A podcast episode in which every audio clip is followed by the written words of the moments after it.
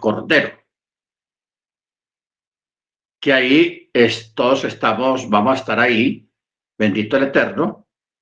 Entonces de ahí salen varios comentarios rabínicos, por ejemplo, eh, en la clase de los grandes monstruos marinos, esa clase habla en parte también de eso, de que esta cena, la gran cena, va a ser en la fiesta, en la gran fiesta de Sukkot,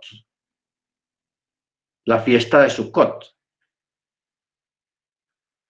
Y que el techo y las paredes de la, de, de, la van a ser hechas del material de la piel del leviatán.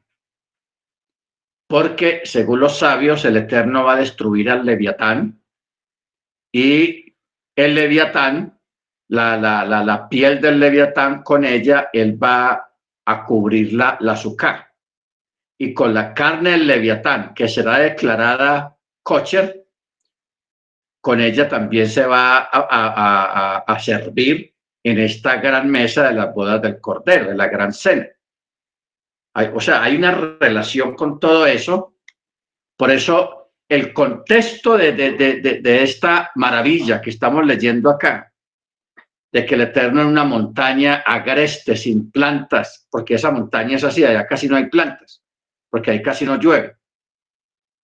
Y en ese lugar, en esa montaña donde ellos subieron, el Eterno transformó el lugar donde ellos estaban, el piso lo transformó completamente en zafiro, de un azul espectacular, un azul brillante, y allí había comida, una mesa con comida, y dice que todos comieron y bebieron delante del Eterno, eh, viviendo esa experiencia eh, sobrenatural, es muy espiritual, bendito el Eterno.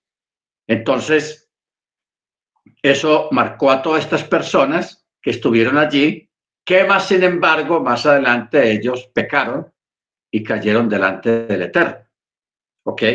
Ahora, racionalmente, una persona puede pensar, pero ¿cómo haría el Eterno para hacer una cosa de esta en una montaña que es un desierto de pura piedra? puro pedregal por todos lados. Para el Eterno, hermanos, no hay nada imposible. Esto me lleva inmediatamente o nos lleva inmediatamente al milagro que Jesús hizo cuando él multiplicó los panes y los peces. ¿Ok? Entonces hablábamos con un hermano la semana pasada, el hermano Freddy, acerca de, de ese punto. Porque el relato en los evangelios solamente habla de que había una multitud, miles de personas, y el Eterno de, unos cuantos peces y unos cuantos panes alimentó toda esa multitud. O sea, los peces se multiplicaron. Lógicamente, no vamos a, a, decir de que o a pensar de que el Eterno les dio pescados crudos porque esa es la pregunta. Si los panes estaban calientes, recién salidos del horno, y si los peces estaban crudos, porque ahí no dice que el texto realmente no dice si estaban crudos o estaban asados o fritos, no dice, solamente dice que la gente comió inmediatamente. Si la gente comió inmediatamente, lógicamente, pues se, se entiende de que estos peces ya estaban listos para comer. Estaban procesados, sean fritos o asados o a la viuda o como todas las diferentes formas de, preparar un pescado para comer.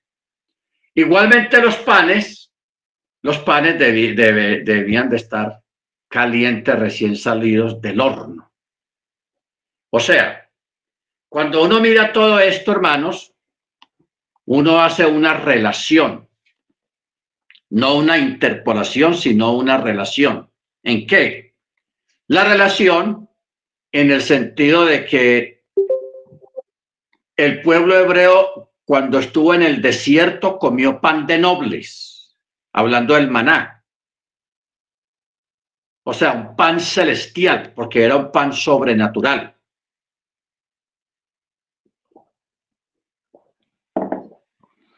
Y comieron las codornices que se asentaban ahí al frente de ellos. Luego, este acto se repite allá en la montaña, en el capítulo 5, 6, 7 y 8 de Mateo, cuando una gran multitud, miles y miles de personas, escuchando los, los sermones, las enseñanzas de Yeshua, y mire que la gente no se iba. Yeshua enseñaba y enseñaba, y los discípulos preocupados, Señor, ¿qué le vamos a dar a esta gente? Vea, por aquí no hay dónde comer. Si toda esta gente se va al pueblo más cercano, ese pueblo se queda sin comida porque son miles y miles de personas que vinieron desde otros lugares para escuchar a Jesús. ¿Qué vamos a hacer con esta gente? ¿Cómo les vamos a dar de comida? ¿Cómo le vamos a dar comida? Entonces Jesús los manda a, que se, se, sienten en grupos de, de, 50, de 20, de así. Y luego él crea peces y crea panes de una forma sobrenatural, tanto que sobraron varios canastos de panes y de peces, que la gente no alcanzó a comerse todo eso. ¿Ok? Entonces, aquí el pueblo recibiendo Torah, pero solamente estas 74 personas fueron los que comieron, aparte de los otros, una, una cena de pacto, cerrando un pacto, un compromiso. Baruch Porque mira aquí el verso 12. Y el Eterno dijo a Moche, asciende a mí a la montaña, o sea, vaya más arriba, más arriba, y permanece allí, yo te entregaré las tablas de piedra, la instrucción y el mandamiento que he escrito para instruirles. Ojo con esto. Habla de tablas en plural, de piedra. Y de que él mismo, el Eterno mismo, ha escrito para darles la instrucción. Para la instrucción. O sea, todos los 613 mandamientos están incluidos en los 10 mandamientos. ¿Ok? Baruch Porque los sabios dicen que los 613 mandamientos están conectados con cada uno de los diez mandamientos. O sea, los diez mandamientos es la parte principal. Y de esos diez mandamientos se desprende los otros, todo el resto de que son los 613 mandamientos. Se desprenden de ahí, de las diez alocuciones principales. ¿Ok? Baruch Entonces, es interesante esto, hermanos, hacer estas similitudes y comparaciones porque estamos viendo una repetición, porque mire que ahora en el futuro, en el milenio, va a haber otra cena. Entonces aquí tenemos tres grandes actos de alimentación masiva. Alimentación masiva a miles de personas en forma sobrenatural. ¿Ok? En forma sobrenatural. ¿Estamos? Primero está esta cena para los ancianos, los líderes. Luego el pueblo come maná en el desierto y el salmista lo llama pan de nobles. Con pan de nobles se alimentaron ellos en el desierto, dice el salmista. ¿Qué quiere decir la palabra pan de nobles? Cuando uno va al texto hebreo y, busca la palabra nobles, está hablando de, las eh, de los malachim, está hablando de, los grandes en los chamayín, en los cielos, ¿ok? Entonces, no quiere decir de que los ángeles se alimenten con maná, sino que ellos fueron los que procesaron el maná para alimentar al pueblo. Por eso la llama pan de nobles. Comieron ellos en el desierto porque las naciones y los pueblos se burlaban de, del Dios de Israel y decían, ese el Dios de los hebreos es un tonto, mire que lleva a esa gente al desierto para que se mueran allá, allá van a morir, porque donde hay comida en un desierto. Pero entonces el Eterno los sorprende a ellos y les da comida celestial procesada por los mismos ángeles. Bendito sea el nombre del Eterno. Por eso nosotros no debemos de tenerle miedo a los desiertos. Porque nosotros los seres humanos nos acostumbramos mucho a lo que ven los ojos, a lo que hay y se ve y se puede palpar. O sea, el materialismo. En cierto modo, el materialismo.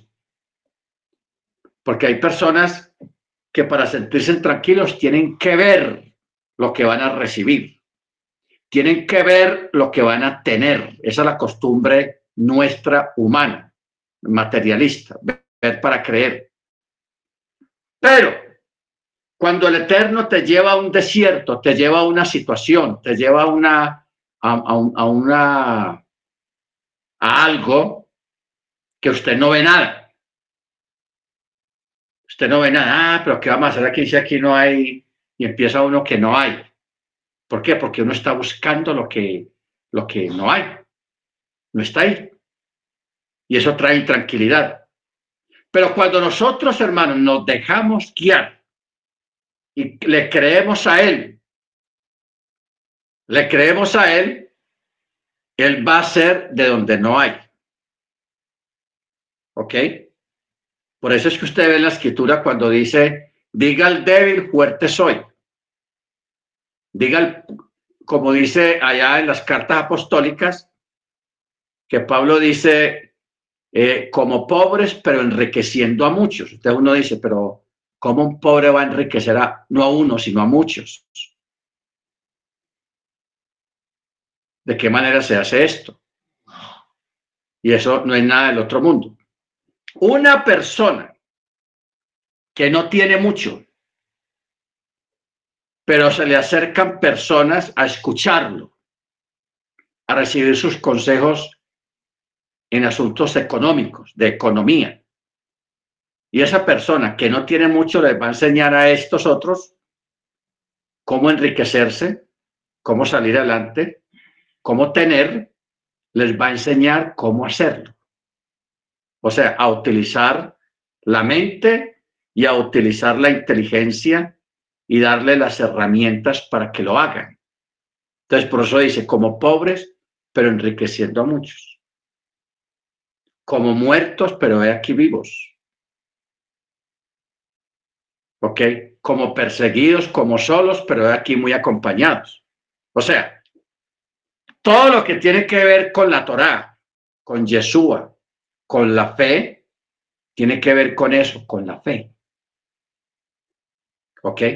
Porque no todo lo que vemos, no todo lo que usted sabe es lo que hay. Hay mucho más allá de lo que usted ve y hay mucho más allá de lo que usted piensa.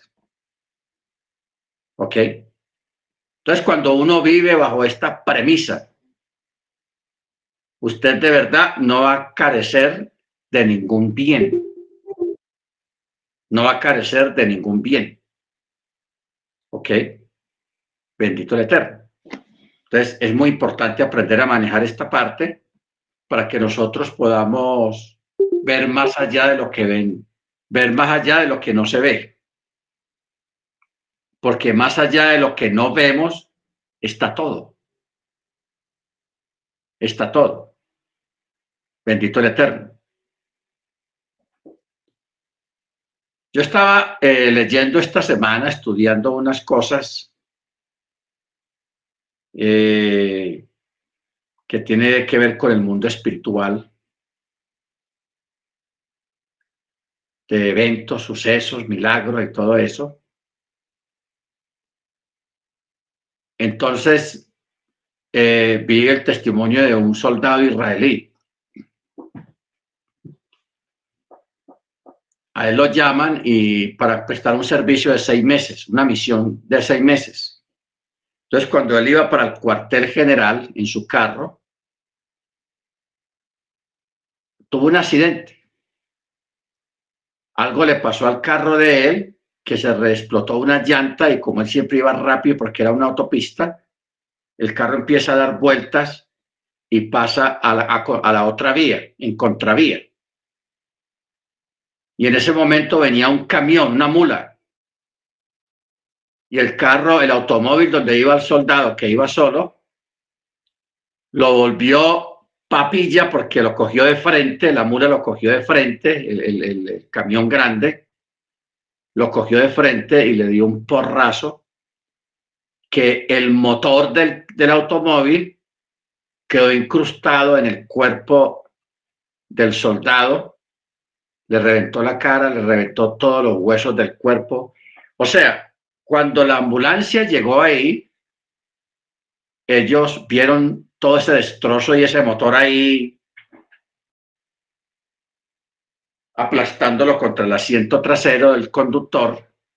Y ellos, eh, claro, el hombre estaba sin sentido y ellos dijeron, no, lo declararon muerto. O sea, no se preocuparon por mirar si tenía signos vitales, no, porque ellos vieron ese destrozo, lo, lo que quedó del cuerpo con el motor encima y el golpe y todo eso, y dijeron, ah, este quién va, que va a vivir este hombre. Y lo declararon muerto. Lo que, lo que eh, se pusieron más bien fue a esperar que viniera una grúa para recoger los restos de lo que quedaba del muerto. Pero ¿qué pasa? Un médico que pasaba por ahí en el momento en su carro, él se baja y él siente por el rúa, por el espíritu, que él tiene que ir a, meterse allá donde estaba el, soldado. Y él paró el carro, se bajó, los policías le dijeron, no se arrime, ya está muerto, ya, ya, nomás, no. Entonces le dijo, no, yo soy médico. Pero es que ya está muerto, no importa. Voy a mirarlo, voy a chequearlo. Y él no lo querían dejar. Él sintió ese impulso que él todavía hoy en día no entiende por qué sintió ese impulso.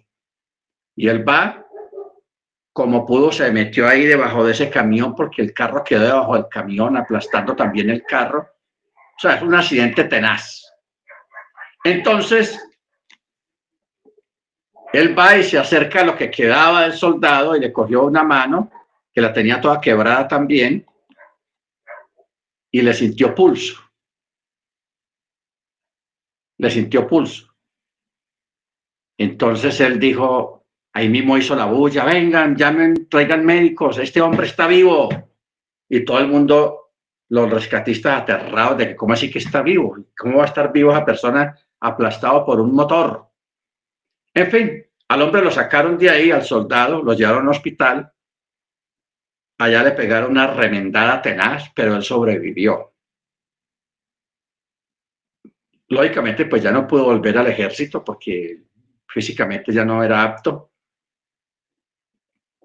Y él era un estudiante también de una yeshiva y él más adelante se convirtió en rabino.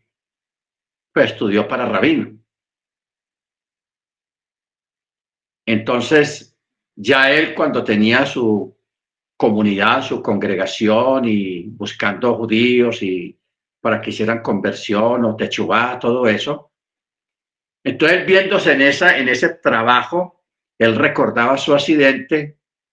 Entonces él decía, yo sé por qué el Eterno me permitió vivir en un momento que yo no iba a vivir, no daban nada por mí, era porque yo tenía que hacer esto y porque tenía que llegar a mucha gente para traerlos a la Torah de nuevo. ¿Ok?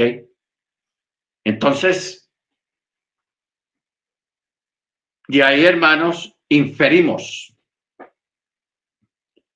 de que a veces ocurren cosas malas, pero que detrás de eso malo, aparentemente, hay un propósito.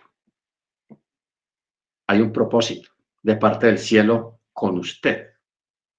Por eso usted no le tenga miedo a las cosas malas que le pasan no le tenga miedo, ni diga, ah, es que yo estoy salado, que, que yo me levanté con el pie izquierdo, que porque uno, uno empieza a sacar dichos lugareños típicos de un pueblo, de una ciudad. Pero hermanos, el Eterno es el que da la última palabra y Él es el que cumple sus propósitos y los hace de la manera que Él quiera hacerlo. Amén. Si uno necesita un porrazo bien grande para que uno haga la voluntad del Eterno, el Eterno nos da el porrazo para que lleguemos a donde Él quiere que nosotros lleguemos, para que hagamos lo que Él quiere que nosotros hagamos. Pero mejor, hermano, no, hermanos, es no buscar el porrazo, sino buscarlo voluntariamente, amarlo voluntariamente, para que no necesitemos un porrazo de parte del cielo para cumplir su propósito. Bendito sea el nombre del Eterno. Entonces, por eso no olvidemos, no le presten atención a lo que no ven, a lo que no hay. Ahí hay más de lo que usted se imagina. Piense usted por un momento qué es lo que usted está esperando, cuál es el proyecto suyo, proyecto de vida, qué es lo que quiere hacer. Usted se sienta en su escritorio y empieza a hacer cuentas. Bueno, yo tengo este proyecto, este proyecto vale tanto, tanto de esto, tanto de esto, tanto de esto, lo sumo todo. Yo necesito esto, pero eso no hay, no lo tengo. No tengo ni, ni, ni la décima parte de todo. ¿Ok?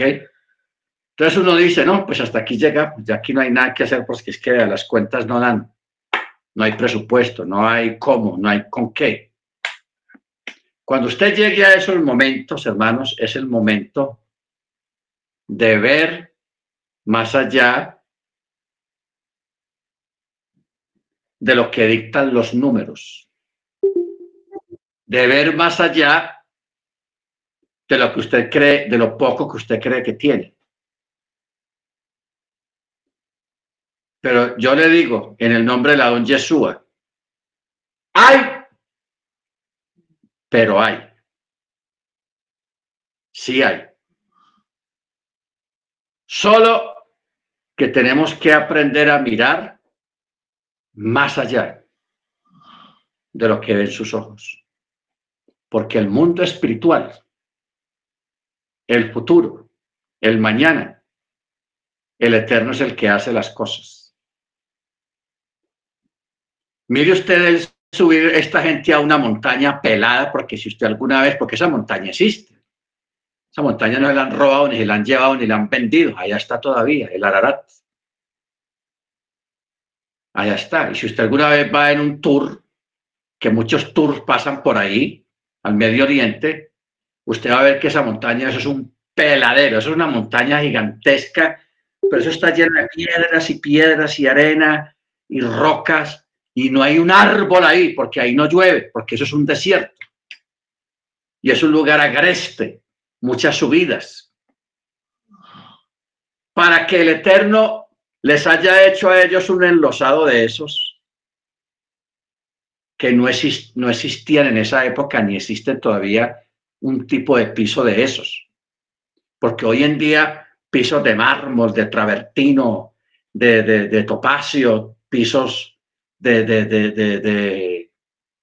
de, vinilo, de todo. Hoy en día hay unos pisos espectaculares. Para mí el, el, el mármol, el travertino es el, más bonito para mí, el travertino.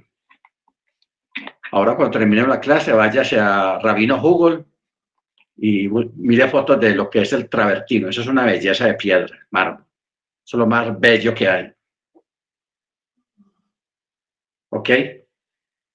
pero que hayan creado un piso que tenga luz propia, que irradie luz de abajo hacia arriba. Hay un que otro lugar donde sí hay, y en las películas lo ve uno mucho. Pero que eso sea como un no, o que sea un piso, piso que tenga su propio brillo, sin tecnología, no existe todavía. Pero el Eterno los puso en un piso así, un piso en forma de ladrillo, o sea, con figura de ladrillos, de zafiro y el aspecto era como un azul brillante, como el cielo. Ese azul profundo cuando no hay ni una nube, Eso se ve espectacular los, el firmamento. El Eterno hizo eso y les creó comida, manjares para que ellos comieran. 74 personas comieron en una montaña desértica, en un comedor sobrenatural, con un piso espectacular. Si nosotros, hermanos, estamos en las manos del Eterno y tenemos nuestros proyectos de vida y que Él los avale, que Él los secunde, que sea su voluntad, de que usted salga su proyecto adelante, no le tenga miedo que donde no hay, sobreabunda. Porque mire que todas las mañanas le llegaba el maná y usted cree que todo lo recogía. No, no es que no daba. no daba, la mayoría se perdía, se derretía. ¿Por qué? Porque era una, una persona no puede comerse una tan, un tancado de, de, de manada, de comida. O sea, la gente no da para eso. Por eso dice, hay un texto o varios textos donde termina diciendo hasta que sobreabunde. No la medida exacta, sino sobreabunde. ¿Ok? Bendito sea el nombre del Eterno. Así que en este tiempo que a nuestro alrededor se habla tanto de crisis, se habla tanto de escasez, se habla tanto de, penurias, usted no le cree al hombre, porque usted no, no, no, no depende del hombre, usted depende del Eterno. Y el Eterno te habla a ti de abundancia. ¿Ok?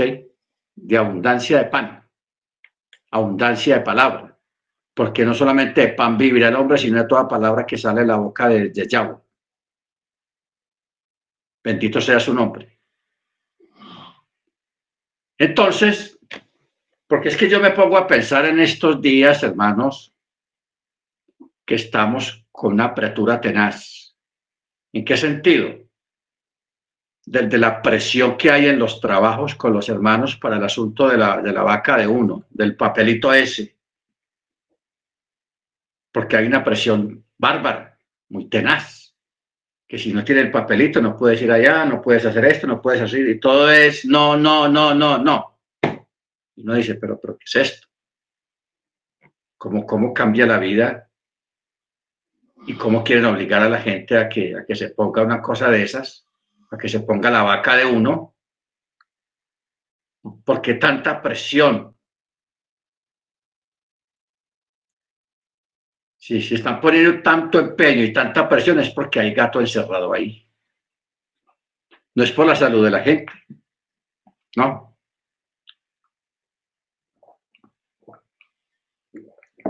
Porque es una presión desmedida.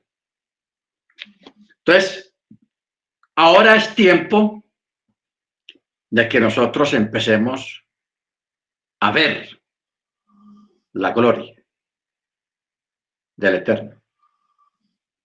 Y pongamos a funcionar y a trabajar nuestra fe y nuestras convicciones.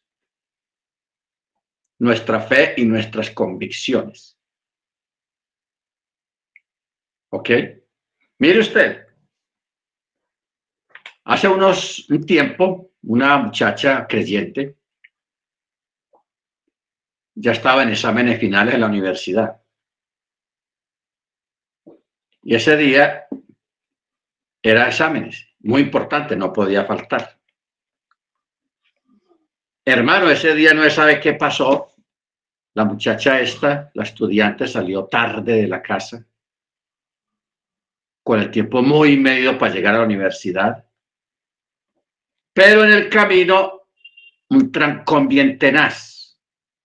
El tráfico no avanzaba. Dijo, no, yo dije, no, perdí todo este semestre y todo lo estudiado. Y desesperada. Entonces la muchacha, en medio del trancón, que no avanzaba en la, en la carretera,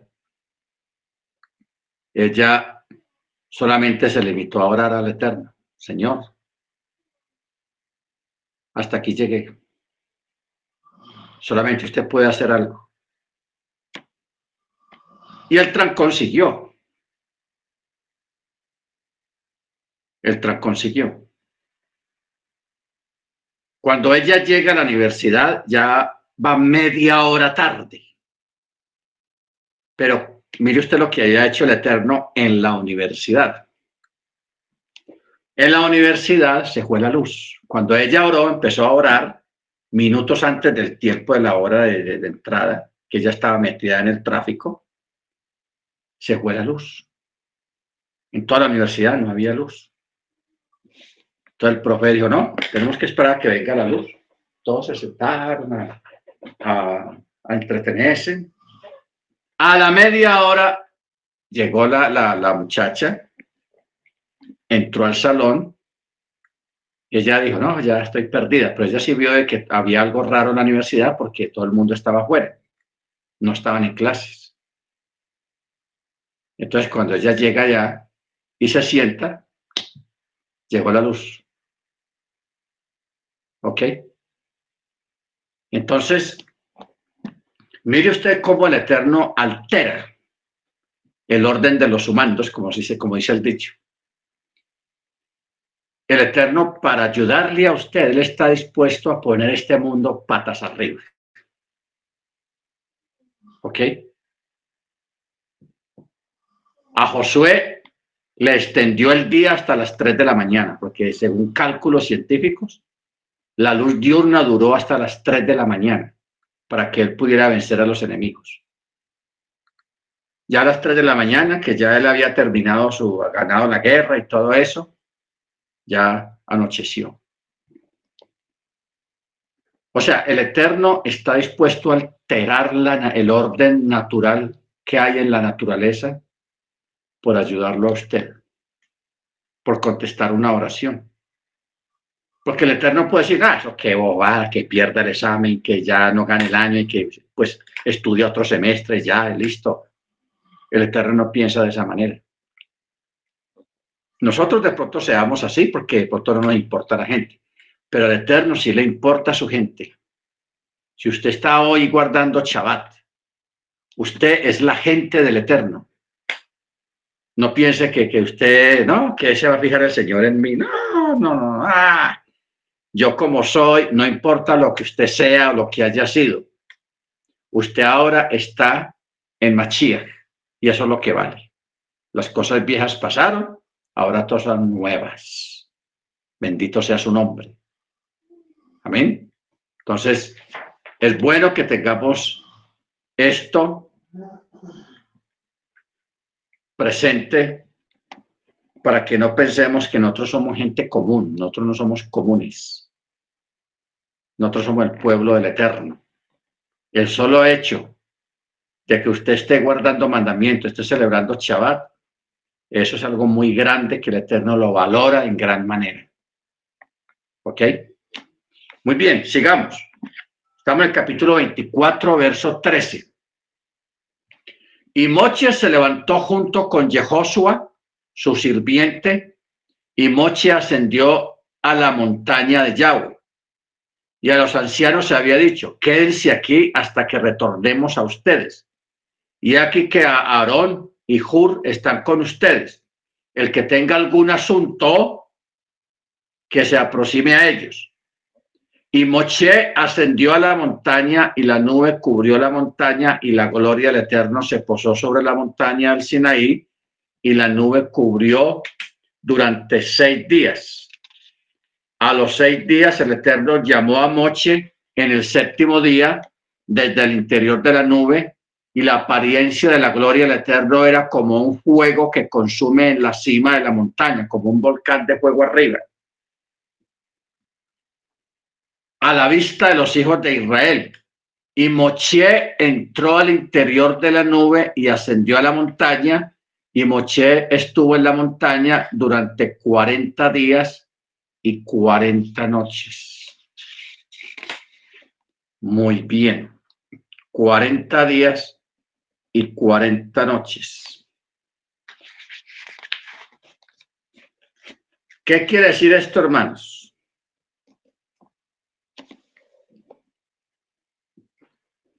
Ustedes saben que el número 40 está en la Tanakh, en las escrituras, en muchas partes.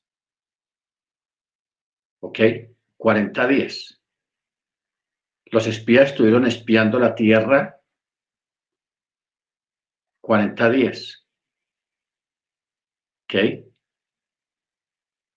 Ah, Moche tiene, su vida está compuesta de tres espacios de 40 años cada espacio. 40 años. El pueblo vagó por el desierto 40 años. El número 40 está muy relacionado con el ser humano. Número 40. Entonces, usted puede preguntarse qué estuvo haciendo Moche durante 40 días en la montaña. Moche estuvo durante 40 días en la montaña recibiendo la explicación de la Torá y recibiendo los 613 mandamientos. Los primeros 10 mandamientos se los dio a todos en conjunto.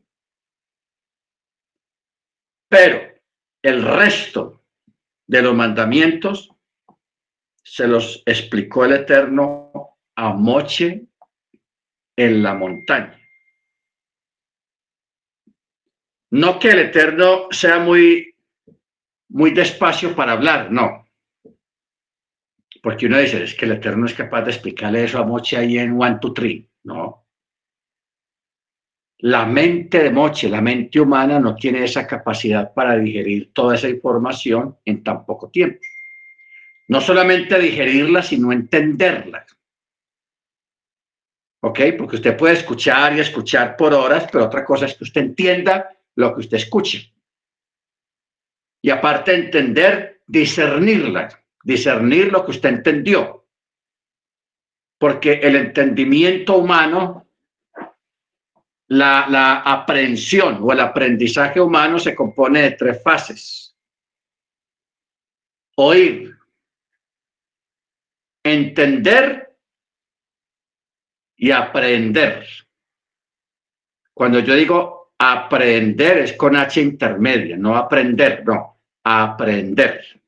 O sea, discernir lo que entendió.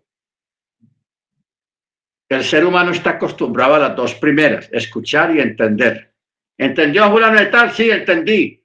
A ver, repita. Usted dijo esto, esto, esto y esto, que quiere decir esto, esto y esto, y ya. Hasta ahí llega el raciocinio humano en cuanto al aprendizaje eh, digámoslo, el aprendizaje vital. Pero con el Eterno, con la Torah, va mucho más allá de eso del aprendizaje, el discernir lo entendido, el discernir lo que se ha entendido. ¿Ok? Entonces ya eso es, la, eso es lo, lo más profundo de lo que es el entendimiento humano acerca de la Torá. ¿De qué manera se discierne esto? Mire que el Eterno es tenaz. Esto se discierne con algo que el Eterno le enseñó a los sabios acerca del pardés. ¿Qué es el pardés? la palabra pardés es un acróstico de la P, de la R, de la D y de la S, Pardés. Pardés es la P de Pechat, la R de Remés, la D de Draz y la S de Sod. O sea, esos son los cuatro niveles de entendimiento y de interpretación acerca de algo que ya se ha entendido, aparentemente entendido. Entonces, mire, lo que usted ya entendió, ya hay que darle discernimiento. Y ese discernimiento se divide en cuatro niveles. Pechat, el Pardés, Pechat, Remel, Derus y Sod. Los cuatro niveles. Y si uno se mete a cada nivel, eso se va y se va y se va. Hermanos, porque la Torá, los sabios dicen, escarba y escarba en la Torá y encontrarás más. y después de que encuentres más, seguirás escarbando de lo que encontraste de más. O sea, que la Torá es un documento muy profundo. Muy profundo. ¿Ok? Tan profundo es que con la Torá fue que se hicieron los cielos y la tierra. ¿Ah? Y los que han ido a la universidad saben lo intrincado que es el universo, lo intrincado que es el cuerpo humano, el cerebro, el corazón, las aves, la naturaleza, los cromosomas, la materia, lo físico, el, el, átomo, el ADN, el código adénico. Todo eso son temas intrincados que se necesita mucho estudio y, y, todo eso fue hecho por la Torá, o sea, por el mismo Yeshua, porque Yeshua es la Torá y la Torá es Yeshua. Y la Torá es esto. Para nosotros entender el universo y entender lo intrincado del universo, hay que comenzar con la Torá. ¿Ok? Porque aquí está todo. Todo está aquí en forma codificada. Baruch Hachem, en forma codificada. La Torá, hasta donde yo he entendido y he visto, la Torá es el documento más impresionante que hay en toda la creación. Y claro, impresionante tiene que ser porque este es un documento extraterrestre, o sea, no es humano. Habla de cosas humanas, pero no es humano. ¿Por qué? Porque vino de los cielos, del chamaín. O sea, el Eterno trajo su voluntad, trajo su propósito lo trajo aquí a la tierra, a los humanos, para que a través de este documento es que nosotros podamos volver allá, pero ya preparados por la Torah. De eso se trata la Torah. Baruch Muy bien. Para Chat Terumá, capítulo 25. El Eterno habló a Moshe diciendo, habla a los hijos de Israel y que tomen una porción separada para mí de todo varón cuyo corazón lo motive, tomarán mi porción separada. ¿Qué quiere decir la palabra porción separada? Eso es terumá. Por eso la paracha se llama terumá. O sea, cuando se habla de porción separada, en este caso, este término debe entenderse en el sentido de una separación de bienes. ¿Qué quiere decir? Separen una contribución de sus bienes para mí. Eso es lo que dice. Una contribución de bienes para mí. Por eso dice el verso 2 de todo varón cuyo corazón lo motive, o sea, que tenga la motivación. No es obligatorio, sino la inspiración, la motivación, el ánimo, el deseo profundo de hacerlo. Dice, tomarán mi porción separada. En este versículo dicen los sabios, han sido enunciadas tres clases de porciones. Una era la contribución de un beca por cabeza, de la cual se hicieron los zócalos para los pilares del tabernáculo, o sea, del Mishkan, como se declara en la Parachá el EPQD. Otra es la contribución para el altar, Misbeach, que también consistía en un beca por cabeza esta contribución era colocada en urnas donde se guardaba el dinero para comprar con él las ofrendas comunitarias. Y la tercera era la contribución para la construcción de la estructura misma del tabernáculo, que consistía en una donación voluntaria por parte de cada uno de los hebreos de los artículos de la Torá señalará a continuación.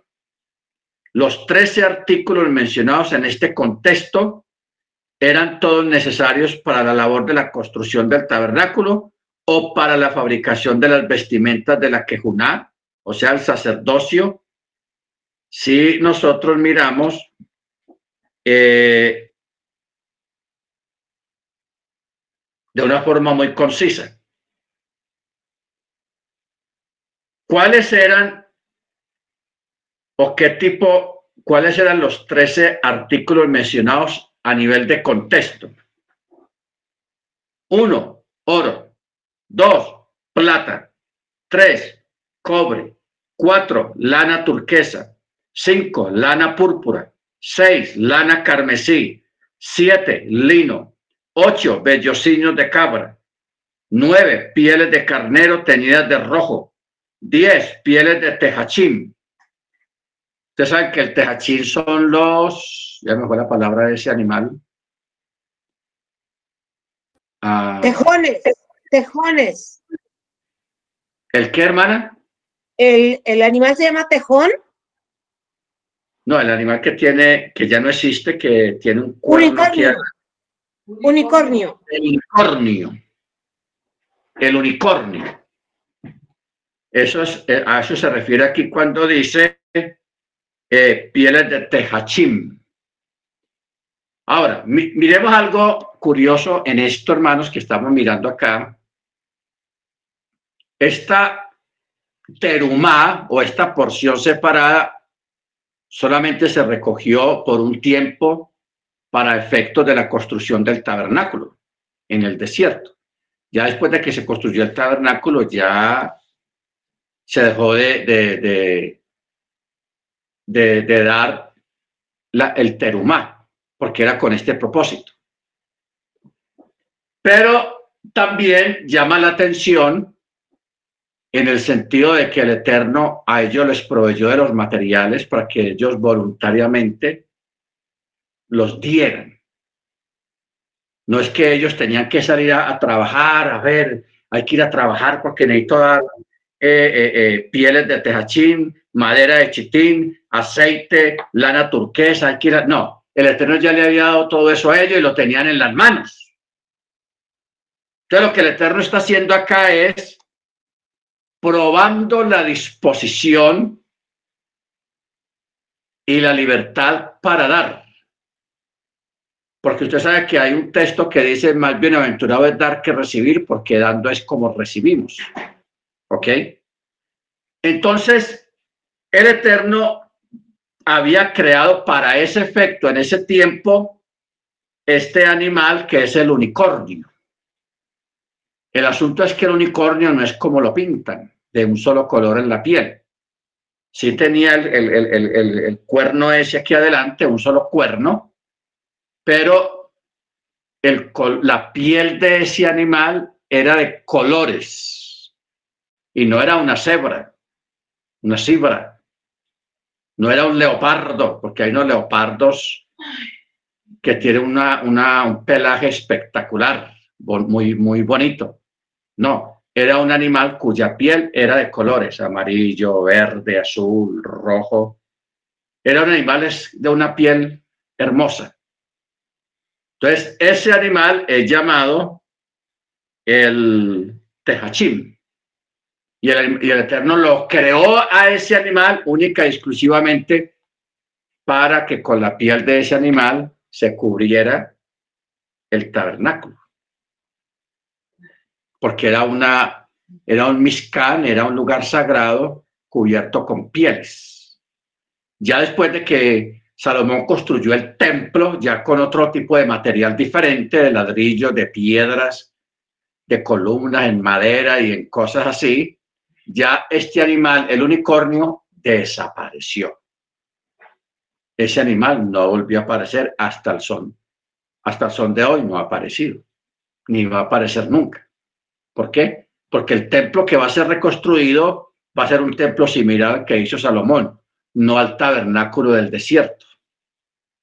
¿Me explico? No al tabernáculo del desierto. Por lo tanto, el, unicornio, ese animal no va a volver a existir otra vez. Sí existe otra vez un animal desaparecido que es el molusco con el cual se produce el color azul de los tzitzit, con que se tiñen los tzitzit. ese animal ya apareció otra vez. Y otro que ya apareció es el, el de los lentes. ¿Cómo es que se llama? El chamir. El chamir. El chamir. ¿Para qué es el chamir? El chamir es un molusco, un animal, una especie de gusano que el Eterno creó un poquito más adelante, porque de ese gusano salía un láser, un rayo láser de miles de voltios, que con esa era que partían las peñas como cortar mantequilla no muy fría, no muy congelada, así. Porque mire usted, cuando usted ve el mandamiento para las piedras del templo, el Eterno dice muy claramente que no debía ser cortada con nada que de hierro, ni bronce, ni ningún metal. Usted ir a cortar una roca, una peña con, con, una, con un cincel de madera, pues eso no, eso no, eso no, no sirve. Por eso es que el Eterno, al dar el mandamiento de que no se podía cortar de la peña, las rocas, con nada que fuera metálico, ni, ni, de hierro, ni de bronce, ni de estaño, ni plomo, nada. Entonces él les dio el chamir, algo natural, un rayo. Por eso es que ellos partían esas piedras con tanta precisión, con tanta precisión, y de esa manera cumplían el mandamiento. Cuando ya construyeron el templo, ese gusano desapareció. Ese gusano eh, desapareció. ¿Ok? La cámara se acercó.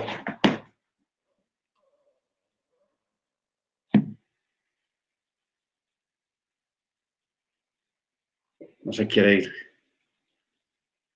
Bueno, entonces yo me alejo. Ese, el chamir desapareció, hermanos. Desapareció por unos 3.500 años y ahora volvió a aparecer. El chamir.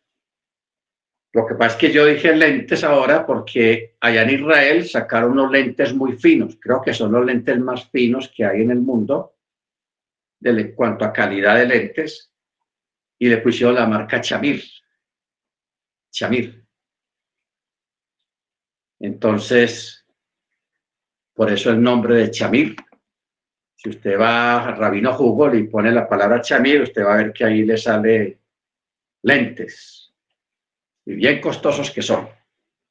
Bueno, entonces mire usted, hermanos, de que cómo, cómo funcionan, porque es muy importante nosotros saber cómo han funcionado todas estas cosas a través de los siglos referente a la Torá y cómo funciona la Torá. Por ejemplo, este mandamiento que estamos viendo acá en el capítulo 25 del Terumá, hoy en día no tiene vigencia. No hay, no, eh, no hay necesidad de cumplirlos. Porque esto, esto que está hablando del Terumá, o sea, la porción separada, era para la construcción del tabernáculo en el desierto. Ni siquiera para construir el templo, sino el tabernáculo. ¿Ok? Verso 3. Esta es la porción separada que tomarán de ellos oro, plata, cobre, lana turquesa, lana púrpura, lana carmesí, lino, vellocinio de cabra, pieles de carrero teñidas de rojo, pieles de tejachín y madera de acacia, aceite para las luminarias, especias para el aceite de la unción y para el saumerio de especias, piedras de onís, piedras de engaste para el efod y para el pectoral. Para el pectoral. Por eso aquí hay un comentario de Tejachín. Dice, este nombre designa una especie de animal que únicamente existió en esa época. Tenía muchos colores y por ello el Targum traduce su nombre hebreo por la palabra aramea eh.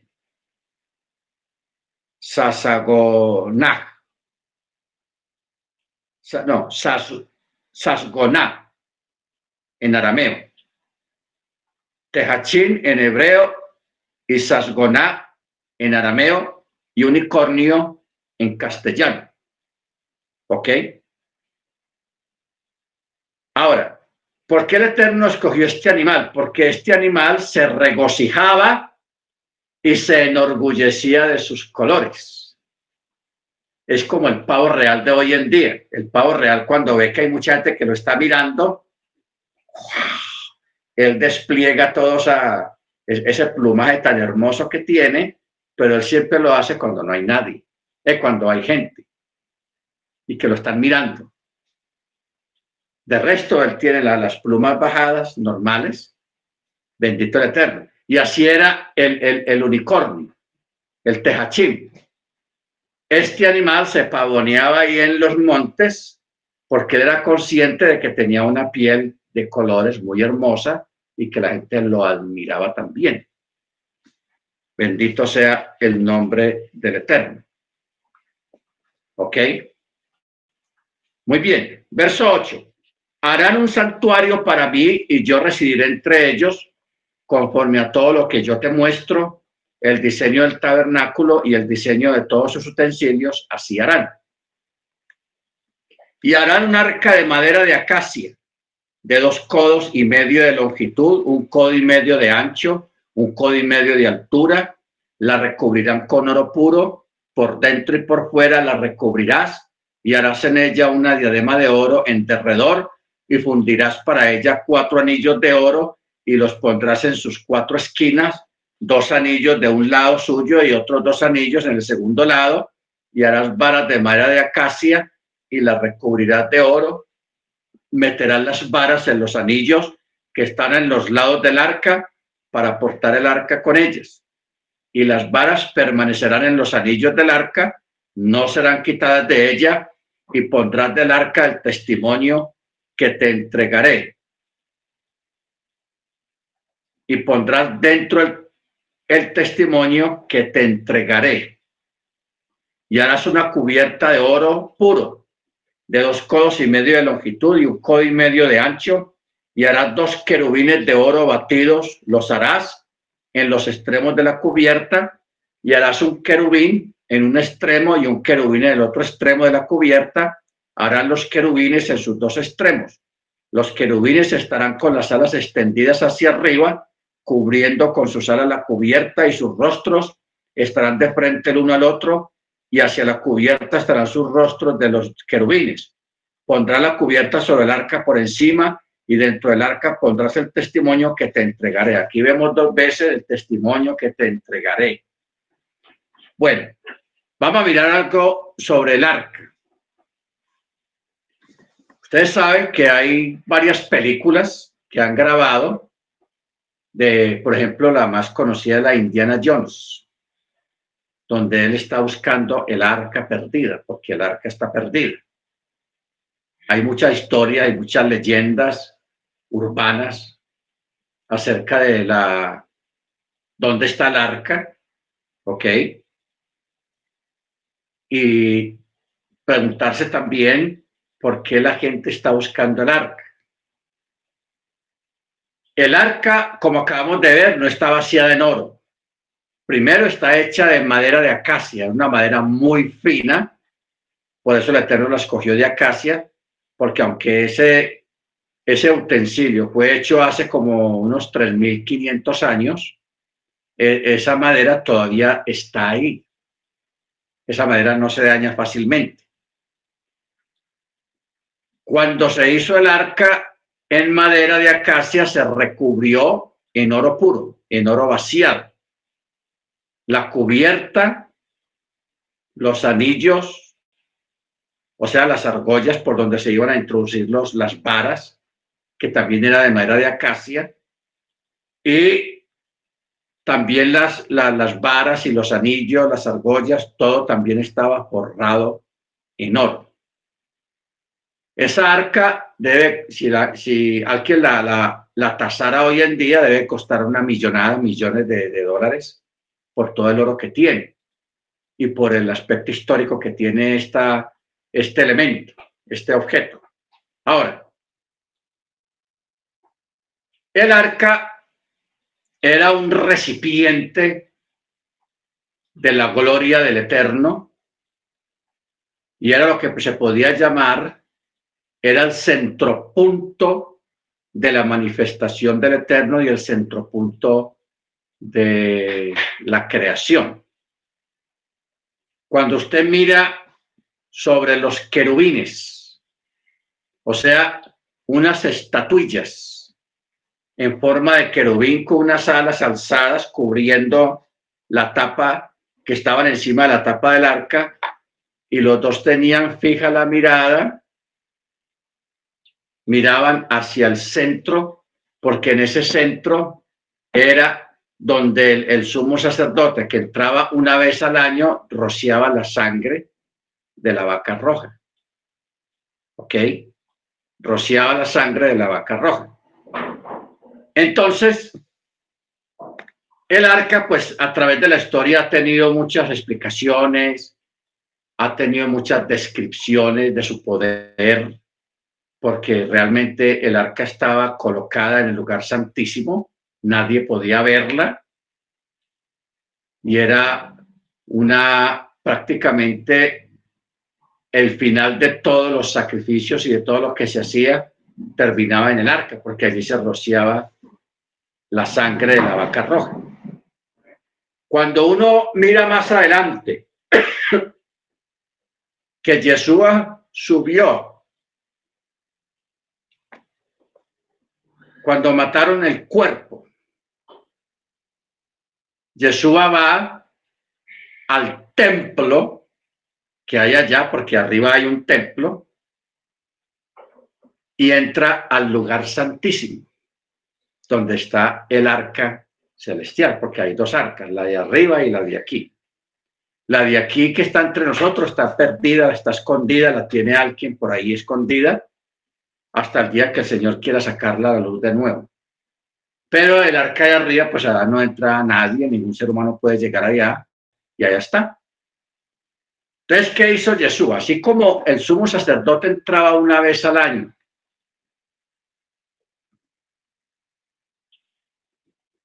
a depositar allí la sangre de la vaca roja, que se sacrificaba una vez al año también. Entonces, esa era la forma completa de sellar el pacto y el sacrificio y la aceptación del Eterno por su pueblo. Luego Yeshua va y él hace lo mismo. Él va y lleva ya no la sangre de la vaca roja, sino su propia sangre, él la lleva allá y la rocía exactamente en ese centro donde los querubines están mirando, en la tapa del arca. Eso es lo que Pablo llama la sangre del pacto eterno. Ahora, mire usted si vamos a echar un poquito de matemática. Si el sumo sacerdote entraba una vez al año, al lugar santísimo a derramar la sangre de, la vaca roja, que se ofrecía una vez al año nomás. Ahora Yeshua cumplió eso, pero a un nivel macrocósmico. Porque Yeshua no tiene necesidad de volver a entrar otra vez a ese lugar, a llevar otra más sangre, porque ya el pacto, ya la sangre, ya el sacrificio ya se hizo. ¿Ok? no, no hay necesidad de volver a repetir eso. O sea que lo que hacía el sacerdote año tras año en esta ceremonia, que se interrumpió hace más de dos mil años, porque cuando Yeshua estuvo aquí en la tierra, el arca ya no estaba ahí en el lugar santísimo. No estaba ahí. Mire usted el Eterno como es de preciso y exacto con las cosas. Si el arca hubiera estado ahí, estando Jesús aquí presente, de pronto hubiera habido problema el de que alguien dijera, bueno, ¿y por qué Jesús no llevó la sangre a esa arca? Primero, no, no, lo hubieran dejado entrar. No lo han dejado entrar. Porque el sacerdocio de Yeshua no es según Aarón. O sea, él no es sacerdote según el orden de Aarón, la descendencia de Aarón, sino el orden de Malquisedec. Y los judíos, los sacerdotes no lo hubieran dejado entrar allá, lo matan si él hubiera intentado entrar al lugar santísimo en el templo. Entonces, ¿qué pasa? Tiempo antes o años antes, el arca ya había desaparecido del templo. El templo estaba sin el arca en el lugar santísimo. Y eso lo sabía muy poca gente. Si muchos los sacerdotes, el Sanedrín sí sabía, pero mucha gente no lo sabía. Porque hermanos, si esa arca hubiera estado allá en Jerusalén, en el templo, así tendríamos problemas. Habría un problema. Había templo, pero no había el arca. Y, el lugar principal del templo era el lugar santísimo donde estaba el arca. El arca del pacto. Por eso es que como no hay arca, Yeshua, el cuerpo de Yeshua fallece ¿Y Yeshua qué hace? Va arriba, primer día de la semana, cuando se encuentra con Miriam, por eso es que él le dice a Miriam, cuando ella lo reconoce y trata de tocarlo, él le dice, no me toques, porque no he subido, no he ido. Él no le explicó y el texto tampoco dice a qué tenía que subir, ni a dónde, ni nada, solamente no he subido al Padre. ¿Ok? Entonces, ya de ahí cuando él desaparece, él va, entra al templo celestial, que ahí así está el arca, y lleva la sangre, ofrece la sangre, que Pablo llama la sangre del pacto eterno. ¿Qué quiere decir la sangre del pacto eterno?